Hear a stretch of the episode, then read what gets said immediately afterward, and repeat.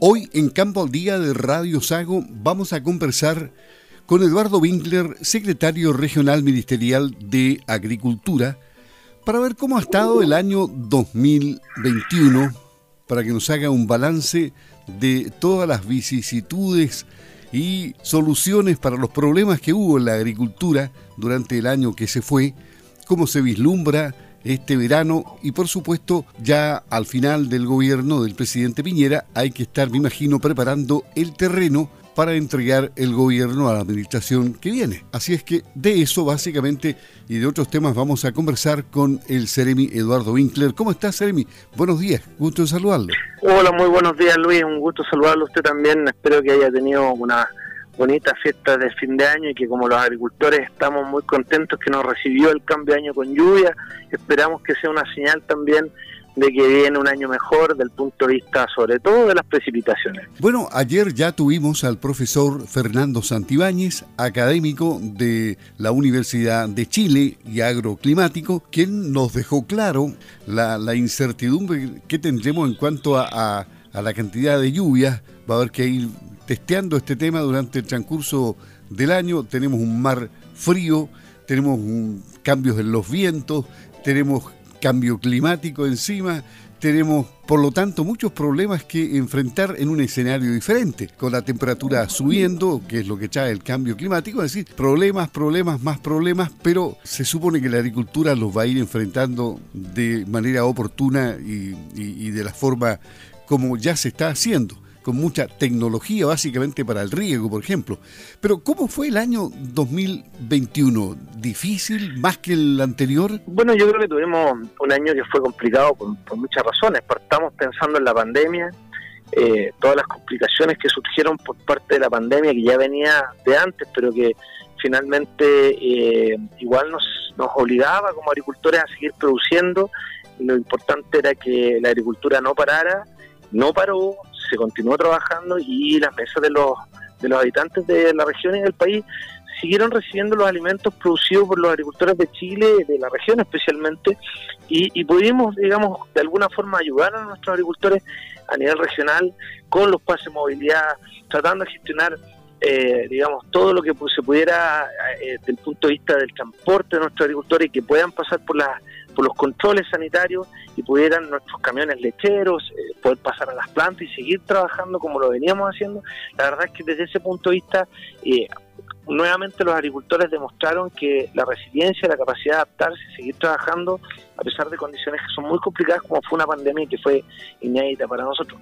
¿Y qué decir de la emergencia agrícola que tuvimos producto del déficit hídrico que finalmente mm, nos afectó muy, muy grave en la región? Fuimos la primera región en todo el país en solicitar esta emergencia agrícola. La ministra María Emilia Undurraga la, la decretó en abril del año pasado ya. Y claro, fue un tremendo desafío porque buscamos distintas herramientas, cómo poder ayudar a nuestros agricultores producto de esta emergencia agrícola. Yo creo que en ese sentido, a nivel regional, tenemos gran visión en detectar que efectivamente íbamos a tener una falta de forraje a fines de invierno porque los agricultores tenían su forraje que, normalmente almacenan para los para invierno, para fines de invierno, inclusive principio de primavera, y que este año se lo empezaron, el perdón, el año pasado eh, se lo empezaron a consumir en verano y se lo siguieron consumiendo en otoño porque no tuvimos ese pic de, de lluvia. Y cerramos el año con casi un 40% de déficit de agua, entonces estábamos, estábamos muy preocupados de lo que se viene, porque el pronóstico, como bien dice usted, no viene, no viene muy positivo desde el punto de vista de las precipitaciones para la región, también por el exceso de temperatura, porque tenemos que recordar que las praderas más productivas de la región son de Vallica, y las Vallicas sobre los 26 grados dejan de crecer porque entran en un estado de latencia por exceso de temperatura. Así que tuvimos un tremendo desafío de poder ayudar a nuestros agricultores. Una de las primeras medidas que tomamos fue el adelanto, la entrega de los bonos de capital de trabajo a través de INDAP. Por otro lado, pudimos redistribuir algunos fondos para poder eh, ofrecerle a los agricultores la alternativa de postular a praderas suplementarias. Eso les, permitía producir su propio forraje eh, a fines de invierno. Y la verdad es que en ese sentido teníamos claro que la, la, solución más grande iba a ser desde el punto de vista de darle a los agricultores las alternativas, las herramientas para que ellos puedan ir compensando este cambio climático. Esto es ya, ya enfocado en la emergencia agrícola, pero también a largo plazo. Y ahí es donde hemos entrado con temas de riego que quizás podemos conversar eh, con, más detalle más adelante. Pero, pero otra cosa también importante que cabe señalar, que de una forma casi inédita este año logramos llegar a los agricultores que no son los, no son usuarios de INDAP, que son pequeños agricultores, pero que generalmente, por una razón u otra, no entran bajo este gran paraguas que es INDAP. Y ahora estamos finiquitando ya la entrega vamos a llegar a casi 2.700 pequeños agricultores de toda la región. Aquí nos ayudaron mucho los gremios. Estuvo Sago, estuvo la Red de la Carne y la Leche, estuvo eh, la PACH en Chiloé, que nos ayudaron a llegar a estos pequeños agricultores que no son usuarios de INDAP, identificarlos, tener sus nombres, saber dónde viven y poder llegar con una ayuda que a veces suena como que es muy poquito, son 10 sacos de concentrado por agricultor, pero la verdad que cuando uno habla con un agricultor en San Juan de la Costa que le dice, mire, nosotros compramos de a dos saquitos cada vez que vamos al pueblo. Y ahora usted me entrega 10. Con esto me solucionó el problema por un buen rato. A esos agricultores queríamos llegar. Producto de esta emergencia agrícola lo pudimos hacer y la verdad es que ya estamos ejecutados eh, al 100% nuestro presupuesto. Y lo que es bonito también e importante es que tenemos identificados a estos agricultores para ver más adelante, quizás ya como bien decía usted, no en esta administración, pero sí en la próxima, cómo el Ministerio de Agricultura del Gobierno de Chile los puede incorporar y les puede apoyar como agricultores de la región. ¿Ha sido en consecuencia fructífero el, término de, ese apoyo a los agricultores? Demoró bastante, más de lo que ustedes pensaban parece, ¿eh? se, complicó demasiado el tema. Sí, tuvimos bastantes detalles de, logística y de abastecimiento. La verdad que algunas cosas son bastante, ahora las podemos entender bastante bien, como es, por ejemplo, el hecho de que nosotros mandamos a hacer una, receta especial de un concentrado que le sirviera a cualquiera de, sus ganados de, de estos pequeños agricultores. Estoy hablando desde porcinos, vacunos, adultos, terneros, eh, caballares, ovinos. Entonces necesitamos un requerimiento especial, que no todas las plantas están dispuestas a hacerlo, y eso por un lado nos complicó el la entrega del concentrado y por otro lado la logística de entregarle a 2.700 agricultores en toda la región, estuvimos en Futaleufú, estuvimos en Palena, estuvimos en Chonchi, estuvimos en San Juan de la Costa, en San Pablo, o sea, la verdad es que eh, lograr llegar con los camiones, con restricciones que la verdad es que claro, eh, se caen de lógicas, pero hay que tenerlas en consideración. Por ejemplo, que en Palena hay restricciones por los pesos en los puentes, entonces los camiones no podían ir con la misma carga que acá. Entonces todo eso nos, nos, demoró, pero la verdad es que ya la, ya la gran mayoría de los agricultores tenían su concentrado a principios de diciembre, tuvimos que finiquitar algunos pocos eh, a mediados de diciembre, pero claro, eh, hubiéramos querido llegar antes a todos, eh, pero pero habían cosas logísticas que, lo hacían muy difícil. Yo creo que igual sí le, mm, no es una mala época porque fuimos eh, por una lógica de cómo viene avanzando, digamos, o, qué tan crudo se pone el verano. Eh, fuimos avanzando de norte a sur, partimos en San Juan de la Costa y las últimas entregas las terminamos en, en Chiloé y Palena. Entonces, ¿por qué? Porque allá abajo la sequía de verano se nota más, más tarde. Entonces la verdad es que le, pusimos harto, harta dedicación para hacer lo mejor posible con las herramientas que teníamos. Ya que usted mencionaba el riego y que es importante en, este tema de, la sequía, del cambio climático, eh, ¿cuánto hemos cambiado en, riego en la región de los lagos? Hemos cambiado muchísimo por, por varias razones. Una, porque hemos crecido en superficie de riego. La verdad es que al censo del 2007 teníamos 4.000 hectáreas en riego, lo cual es muy poquito. Eh, nosotros teníamos una meta de llegar a 12.000 hectáreas al fin del gobierno del presidente Piñera. Yo no tengo los datos finales en este minuto porque tenemos, todavía nos queda por ejecutar un par de meses, pero yo creo que vamos a llegar a las 14.000.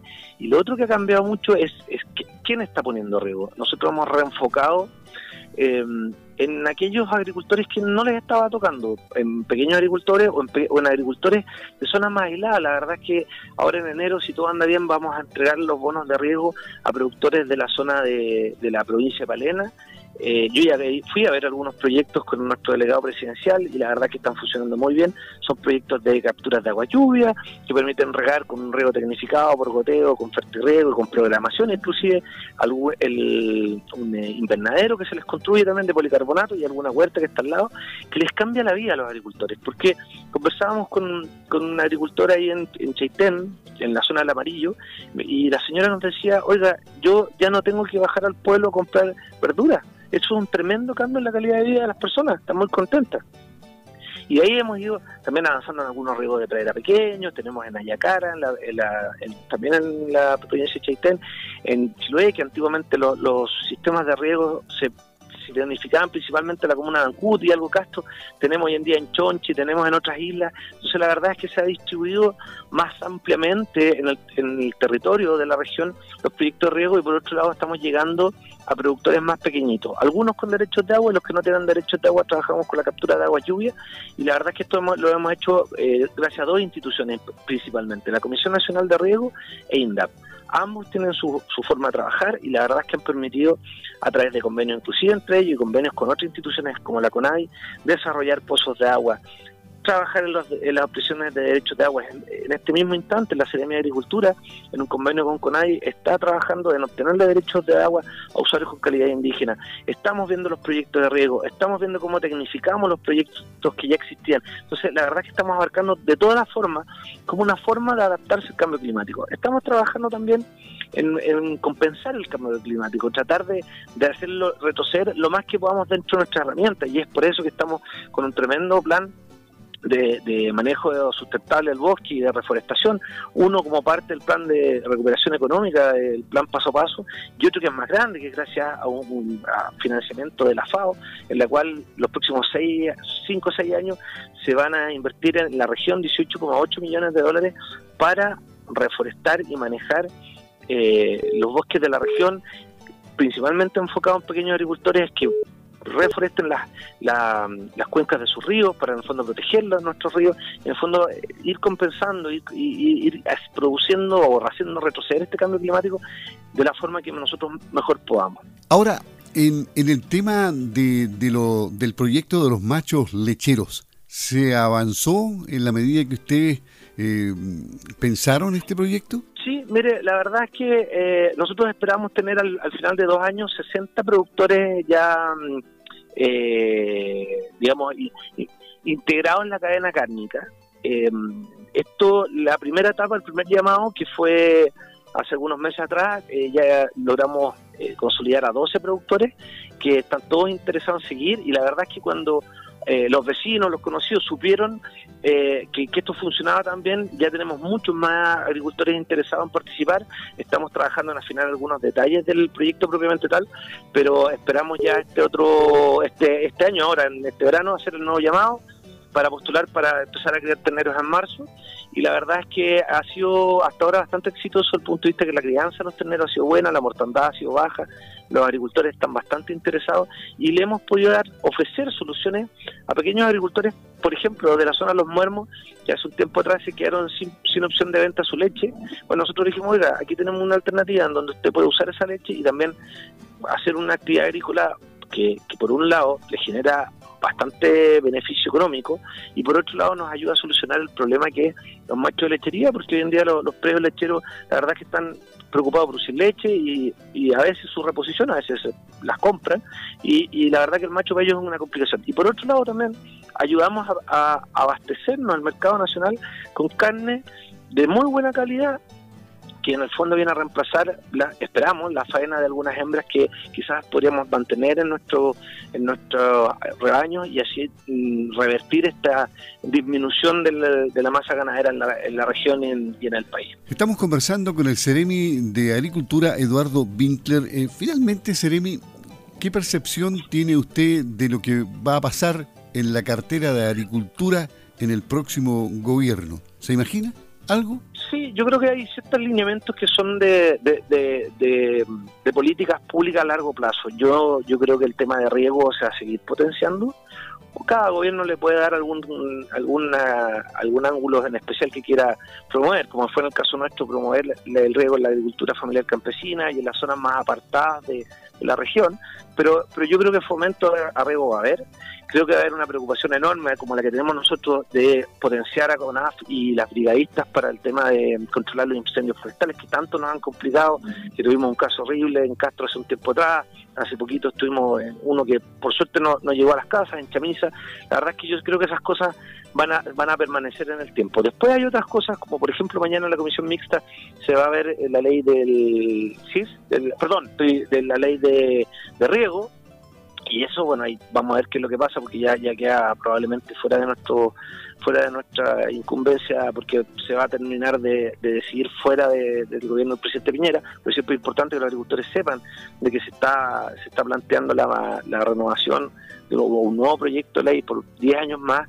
de riego que creemos que es importante para, para la región y quiere decir para, para las regiones de más al norte y nosotros, por, nuestra parte, esperamos entregar una, una Ceremi que está ordenada, que tiene los proyectos funcionando. Tenemos el proyecto de fertilización integral de pradera funcionando, tenemos el proyecto de los terneros funcionando, así como el de Conadi. Esperamos poder lanzar antes del, del 11 de marzo, porque es un, un programa al cual le tengo mucho cariño y nos ha costado mucho que, que salga eh, el programa de agroecología, que yo sé que mucha gente que escucha Radio Sago ahí en la zona de San Juan de la Costa lo está esperando y la verdad es que deberíamos tener un, varios programas andando que tienen financiamiento para, para este año y para el próximo en muchos casos y que creo que el próximo Ceremi va a poder tener la tranquilidad de llegar a una, a, una oficina que va a estar ordenada, funcionando y con los programas ya con financiamiento, entonces va a poder eh, incorporarse en todo lo que está sucediendo, conocer a su funcionario y su personal y seguir trabajando con calma y después le dará, por supuesto, lo,